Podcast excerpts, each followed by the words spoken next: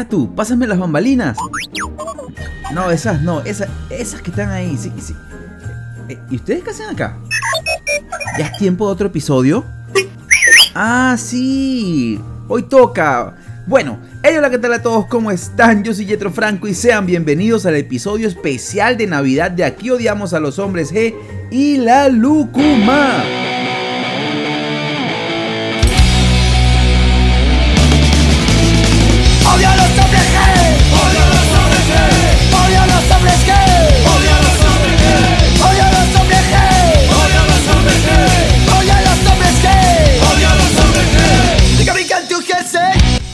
No seamos tan escandalosos, que es Navidad. Amigos, muchas gracias por estar acá. Recuerden que este podcast está disponible en Evox, Anchor, Spotify, Apple Podcast y en Audio Player Perú. Y también en tu corazón. Otra cosa es que si quieren continuar hablando de los episodios o comentar algo, felicitarme, odiarme, lo que sea, pueden hacerlo a mi Instagram, oye Yetro, Yetro con J-H, J-H-E-T-R-O, oye Yetro. Pero ya dejemos de hablar de mí y del podcast, ¿verdad? Hoy no vamos a viajar en el DeLorean, mis amores. Bueno, Artu, déjame continuar, déjame decirles cómo va a ser el día de hoy el show. Acérquense, acérquense aquí a la chimenea, miren cómo brilla el árbol. Sí, sí, por acá, Artus, Artu, dale un espacio, por favor, dale permiso. Si quieren agarren, ponche, sirvan de chocolate caliente, panetón, hay para todos. Ya, acomódense, acomódense. ¿Ya, ¿Ya están sentaditos? Eso, ya, ahí, ahí los quiero. Presten atención, que de seguro esta historia de hoy les va a gustar, o al menos les va a entretener, porque inicia en Manhattan, en New York, el 26 de agosto de 1980, donde acaba de nacer Macaulay Carson Culkin, hijo de Christopher Cornelius Culkin, un ex actor retirado de teatro, y Patricia Berntrop, sus padres no estaban casados, pero parecían felices juntos. El pequeño Macaulay Culkin asistió a una escuela católica durante 5 años. Él es el tercero de 7 hijos, 5 varones y 2 mujeres. Imagínense esa casa. Para rematar, la familia vivía en un pequeño apartamento. Su madre era una telefonista y su padre trabajaba como sacristán en una iglesia católica. Así que la economía en la casa no era para nada buena. Su padre como apodo le decían Kid, Kid Cocking, el padre de la familia. Y bueno, era un actor de teatro con una obsesión increíble por salir de ese pequeño hueco, de ese pequeño departamento de dos habitaciones donde vivía la familia. Bueno, y quien no, vivían nueve personas ahí. De hecho, Kid ya había paseado a dos de sus hijos por todos los castings que pudo, pero sin suerte alguna. Hasta que lo hizo con Macaulay en New York en 1980. El niño tenía un encanto tan grande y un carisma que atraía inmediatamente a la gente. Además, una memoria espectacular y fresca, la que lo hacía recordar a una velocidad impresionante los diálogos. Así que nunca le faltó trabajo, y eso se vio desde su debut teatral con cuatro añitos, incluyendo importantes obras como Batch Babies en la Filarmónica de New York, que captó la atención de críticos y productores por igual hasta que Billy Hopkins, un director de reparto de New York, le dio su primer papel de televisión a un Macaulay Culkin de 5 años. En 1985 logró hacerse de un rol para la película de televisión Midnight Hour. El director diría, su familia era tan precaria que no tenían ni siquiera una tarjeta de crédito, no tenían dinero. Y de verdad que los Culkin sí la estaban pasando realmente mal. Pero tranquilos, tranquilos, que tres años después el niño llegaría al cine como Cy Blue Jack en el drama Rocket Gibraltar, dirigida por John Hughes, quien quedó tan impresionado con Macaulay Culkin por su actuación que escribió un guion específicamente para él, el de una película llamada Home Alone, solo en casa o el pequeño angelito.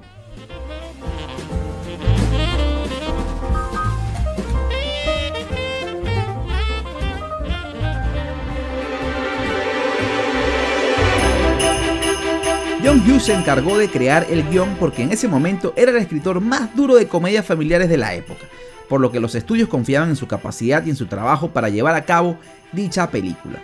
Así que lo que le faltaba era encontrar a un director. Y lo encontró en Chris Columbus, un joven que había escrito el guion de Los Gremlins unos años antes, que por cierto fue una película navideña bastante exitosa, aunque usted no lo crea. Ambos se juntaron para llevar a la pantalla grande esta historia. John Hughes le envió el guion a Columbus, a quien le fascinó la idea, sin embargo, cuando tuvo el guion en sus manos, le hizo algunos cambios. John Hughes y Chris Columbus intercambiaron textos y mejoraron juntos el guion para darle forma a la historia navideña definitiva, protagonizada por Macaulay Culkin. Ellos sabían que su historia era buena y que se podía vender. Así que John Hughes le llevó el guion al jefe de los estudios Warner Bros., Bob Bailey, quien le dijo, si puedes hacerla por 10 millones de dólares, la haremos. A lo que Hughes, con muchas ganas, le dijo, yes, claro que yes, yes, yes, yes, yes. Aceptó y entonces la producción arrancó. Aunque 10 millones de dólares puede parecer mucho dinero para la época, la mayoría de comedias ocupaban cifras más altas. 10 millones era un presupuesto bien bajo, pero Hughes pensaba que sí podía lograrla con tan poco. El proceso de realización iniciaría y muchas cosas empezaron a cambiar en la película. Los productores se dieron cuenta que esta producción demandaría más de 10 millones de dólares si querían que quedara como ellos la tenían en su mente. Así que los días pasaban y pasaban y el presupuesto subía, subía, subía, que de todas formas el proyecto iba a ser aceptado. John Hughes entregó el presupuesto final, eran 14.7 millones de dólares, así que tuvo que esperar la aprobación de Warner Bros. Varios días después llegó la respuesta de Warner y fue un absoluto y rotundo no. Warner no quería saber nada de la película. Ellos le dijeron a Hughes que si no entregaba un presupuesto de 13, la película se iba a cancelar. Situación que preocupó a todos. Inmediatamente el equipo realizó un informe para justificar dólar por dólar todos los gastos de la película. Pero Warner Bros. siguió insistiendo y les dijeron que no por segunda vez. Hasta que la noticia desilusionó tanto a Hughes y a su equipo que fueron directamente a hablar con 20th Century Fox y ellos quedaron encantados con la historia y aceptaron el presupuesto de los 14.7 millones de dólares. Haré esa película a ese precio ya mismo. Es una gran historia, dijo Tom Jacobson de 20th Century Fox.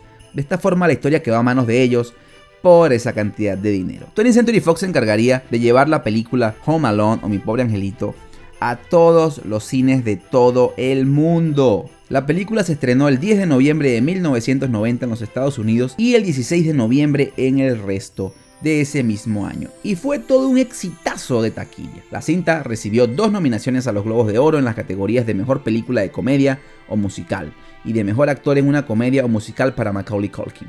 Al igual que dos nominaciones a los premios Oscar por Mejor Banda Sonora Original, la cual fue compuesta por John Williams, y Mejor Canción Original por Somewhere in My Memory. Home Alone se convirtió en la película de comedia más taquillera de todos los tiempos en los Estados Unidos y mantuvo el récord mundial hasta que fue superada por The Hangover Part 2 en 2011. También fue la película navideña más taquillera hasta que fue superada por El Grinch en 2018, que por cierto esa versión del Grinch es horrible, no crean que es la de Jim Carrey, es otra versión que es espantosa. Pero bueno, Home Alone ha sido aclamada como un clásico navideño entre el público y es a menudo considerada como una de las mejores películas de temática navideña de la historia. Cierto que sí, para mí es una película totalmente preciosa. Eh, ¿No sabes, Artu, de qué trata la película? ¿No la has visto? Bueno, básicamente es la historia de un niño de 8 años, que es Macaulay Culkin, que debe defender su casa de dos ladrones tras haber quedado solo en su casa accidentalmente en Navidad. Eso es todo, así que ya déjame continuar. Ya estaba listo. Esa película fue la que transformó a Macaulay Culkin en una estrella internacional. Colkin cobraría 240 mil dólares por ese papel y lo que fue más importante es que tenía el mundo a sus pies. Los productores de Hollywood lo llamaban a cada segundo y su padre dejaría su trabajo y actuaría como su manager y su administrador. Padre Kit tenía una tremenda influencia en Hollywood, porque si querías a Macaulay tenías que pasar por encima de este ex ejecutivo de relaciones públicas que tenía un genio horrible y que se convirtió en los años venideros en la pesadilla de los directores y estudios que querían trabajar con su hijo. Tres años después, en 1993, la revista Premiere nombraría a su padre, a Kit Culkin, una de las 50 personas más poderosas de Hollywood. Pero lo que se venía era lo peor. Prepárense a escuchar las locuras que empezó a pedir el padre de Macaulay Culkin y cómo arrojaría en tan solo 5 años la carrera del niño por el caño. En 1993 la película El buen hijo ya tenía un niño protagonista elegido, y ese era Jesse Bradford. Sin embargo, Tres semanas antes del inicio del rodaje, el padre Kit Culkin decidió que el papel del niño psicópata le vendría bien a Macaulay Culkin para demostrar su versatilidad como, como, como actor dramático, así que exigió al estudio que lo contratase. El director de la película se negó a cambiar de actor a última hora porque esto supondría retrasar el rodaje nueve meses, perder 3 millones de dólares y dejar un equipo de 60 personas sin chamba. Además, a escasos días de la Navidad. Pero es que a este señor no le importaba, este señor era un Grinch en este caso. A lo que Kit respondió, el padre de Macaulay, que si no le daban el papel a Macaulay Culkin, él no rodaría la secuela de Solo en Casa y que además tendrían que contratar a otra de sus hijas, a Queen, para interpretar a la hermana de Macaulay. Así que el estudio cedió, dejó que Kit se impusiera antes de perder solo en casa dos que no querían hacerlo, ¿no? Y era un tiro al piso. Nueve meses y dos directores despedidos después, Macaulay rodó El Buen Hijo, que fracasó rotundamente en la taquilla. Fue un craso error. Pero luego iba a filmar solo en Casa 2, perdido en Nueva York, por la que el actor cobró 4.5 millones de dólares, cifra récord para un niño en Hollywood. Macaulay Culkin era la sensación en Hollywood después de Shirley Temple. Y esta vez, Home Alone 2, o Solo en Casa 2, triunfó y revalidó el éxito comercial del niño prodigio de Hollywood. Siempre y cuando, eso sí, estuviese huyendo de unos ladrones. Pero luego vendría otro problema. En 1993, la producción del Cascanueces, en la que Macaulay lucía su formación como bailarín de ballet, volvió a enfrentar a su padre Kid Culkin contra todo Hollywood en un extenso reportaje del New York Times, el productor Arnold Milskan denunció el acoso, la extorsión y el chantaje que el padre llevaba meses ejerciendo, cuando el estudio decidió insertar una narración a cargo del actor Kevin Klein para esclarecer, para clarificar un poco la trama del cascanueces, ¿no? Que hubiera una voz en off, algo que explicara un poco lo que estaba pasando, porque de hecho hicieron unas pruebas y los espectadores infantiles que, probaron, testearon la película, no entendían un poco algunas cosas y les parecía confuso. Así que una voz de un narrador en off podría ayudarlos un poco. Pero bueno, adivinen a quién no le gustó. Adivinen a quién no le pareció esto una buena idea. A Kit Cocking, al padre de Macaulay, que les amenazó con retirar el nombre de Macaulay Cocking de la película y prohibirle participar en su promoción si no eliminaban esa voz en off. El estudio acabó cediendo. Luego Milskan comentaría eh, más adelante. Fue humillante. Me odié a mí mismo por tomar esa decisión. Y adivinen qué pasó con la película. Después que aceptaron esto, se toparon con otra lista de exigencias por parte de Kit. Cambios en los efectos de sonido, cambios en el vestuario, cambios en el orden de aparición de los nombres del reparto, cambios, cambios, cambios por todas partes. Por lo que el Cascanueces, luego cuando la lanzaron, apenas recaudó 2 millones de dólares, una décima parte de su presupuesto y los expertos de Hollywood empezaron a celebrar el ocaso de la carrera de Macaulay Culkin. La gente aquí está deseando, pero deseando de verdad que el niño tenga un tropiezo. Están deseando que le cambie la voz, advertía sin dar su nombre en el mismo artículo de New York Times un poderoso productor que había trabajado con Culkin. Otro productor comentó, es la historia de siempre, lo necesitamos mientras esté en la cima, pero en cuanto empiece a caer, disfrutaremos empujándolo cuesta abajo. Llegaría el año 1994 y Macaulay Culkin protagonizó dos películas más una llamada Me las vas a pagar, por la que cobró 7 millones de dólares. ¡Puf! Era una película donde escondía el botín de su padre, que era un ladrón de guante blanco, y lo chantajeaba para que lo llevase al acuario, al parque de atracciones y un partido de béisbol. A la película no le fue absolutamente nada bien en taquilla. Luego trabajaría en Ricky Ricón, donde interpretaba a un niño multimillonario, cuya riqueza no le hacía feliz porque lo alejaba de la realidad. Por cierto, ya todos los actores en esa película eran muy altos para disimular que Macaulay Culkin ya tenía 13 años y además se afeitaba todos los días. Ricky Ricón también fracasaría rotundamente en la taquilla. En ninguna de estas películas quedaba nada de aquella ilusión, energía o carisma naturales de Kevin McAllister, su personaje en Home Alone. Durante las entrevistas el actor se quitaba las zapatillas y jugaba a la Game Boy, tirado en un sofá, respondía con desgano, no le interesaban las preguntas, le preguntaban, ¿qué haces cuando no estás rodando películas? Y él decía, entrevistas, ¿te gusta la película? Y él decía, no la he visto. y solo se involucraba en la conversación cuando le preguntaban por sus perros o algo de su vida personal, pero ya no le estaba importando nada. Los agentes de Hollywood decían, está acabado, ese niño no tiene talento, no funciona en taquilla, fue adorable durante un rato, pero no es Winona Ryder, no es River Phoenix, no es Leonardo DiCaprio, ellos sí que son actores. Y entonces desde ese momento la vida de Macaulay Culkin empezaría a brillar, pero por otros motivos. Kit Culkin y Patricia Ventrop, los padres del joven, nunca se habían casado. Cuando se separaron en marzo de 1995, el litigio por la custodia de sus hijos se sumaba a la gestión de sus carreras cinematográficas. Así que empezó una guerra legal, una batalla legal por la custodia de los hijos y de sus carreras cinematográficas. La pareja no tenía ingresos propios ni patrimonio. Vivían del 15% que se llevaban por los sueldos de Macaulay Culkin. La fortuna de Macaulay Culkin se estimó en 50 millones de dólares, pero en el juicio se develó que ya solo quedaban 15 millones y tanto el padre como la madre se negaron a pelear por la custodia y la representación profesional como causas separadas.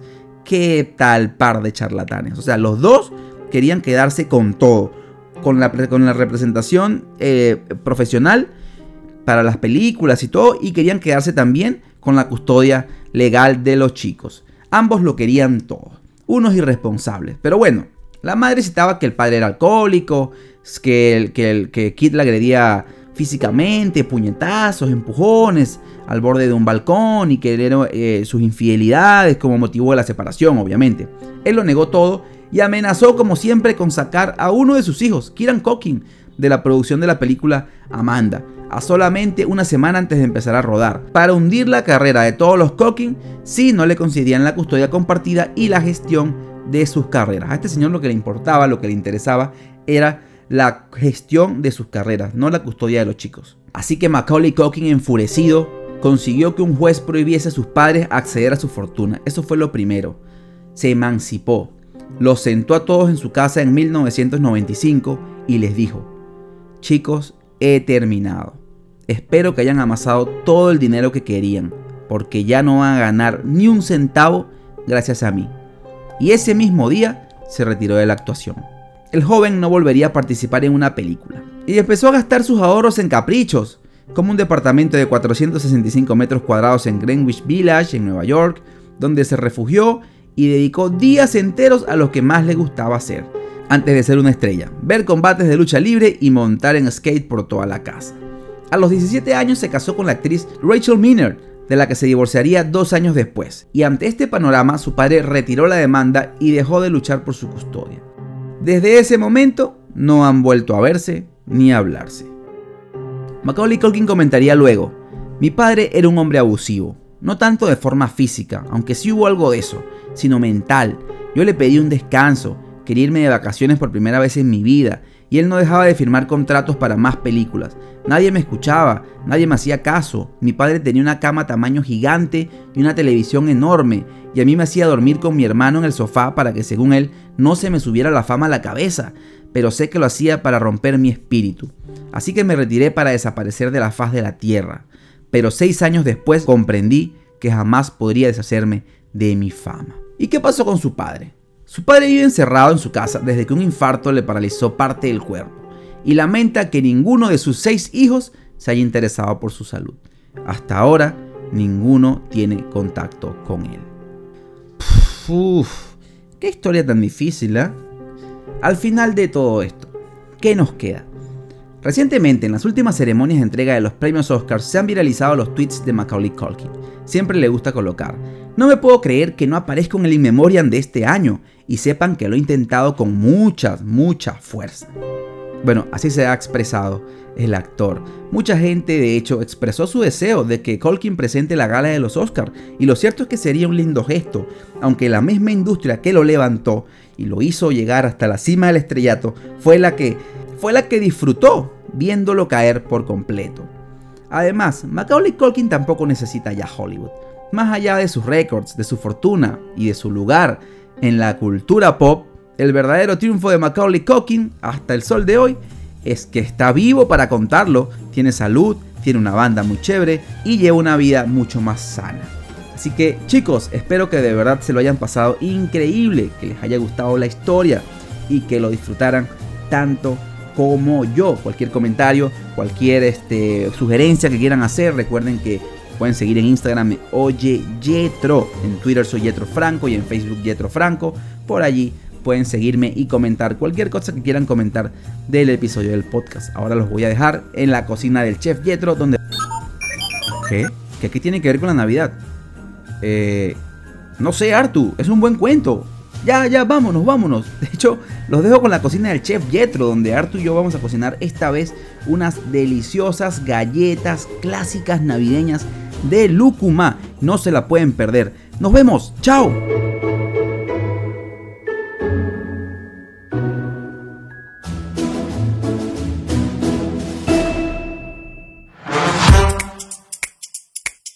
Bienvenidos a la cocina del chef Yetro. Amigos, estoy demasiado contento y Artu también porque esta es nuestra secuencia favorita del podcast. Algo que nos deja este, disfrutar un poco y de hacer algo diferente, ¿no? Lo que sí les voy a pedir es que por lo menos estén muy atentos a esta receta navideña porque quiero que todos la hagan en su casa.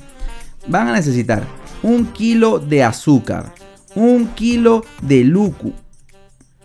Ah, no, Artu, ¿dónde está la lúcuma? ¿Sabes dónde está? Pero la estoy buscando y no la. no la. ¿Dónde está? Que se la llevó. ¿Quién? ¿El Grinch? ¿Y qué demonios haría el Grinch con lúcuma? Ah, ya. ¿Va a arruinarle la Navidad a la gente así? ¿Dándole pasteles de lúcuma? Pero Dios santo, ¿cómo no se me ocurrió antes? Ese hombre es un genio. Pero ahora estoy molesto yo porque esa idea tiene que haber sido mía. Artu, vamos a recuperar esas lúcumas. Toman el pijo, las chicas cocodrilo. Jejeje, de gilipollas. Jejeje, jejeje, de gilipollas. Los hombres que atacan de nuevo, Imán y David el Nomo, son los de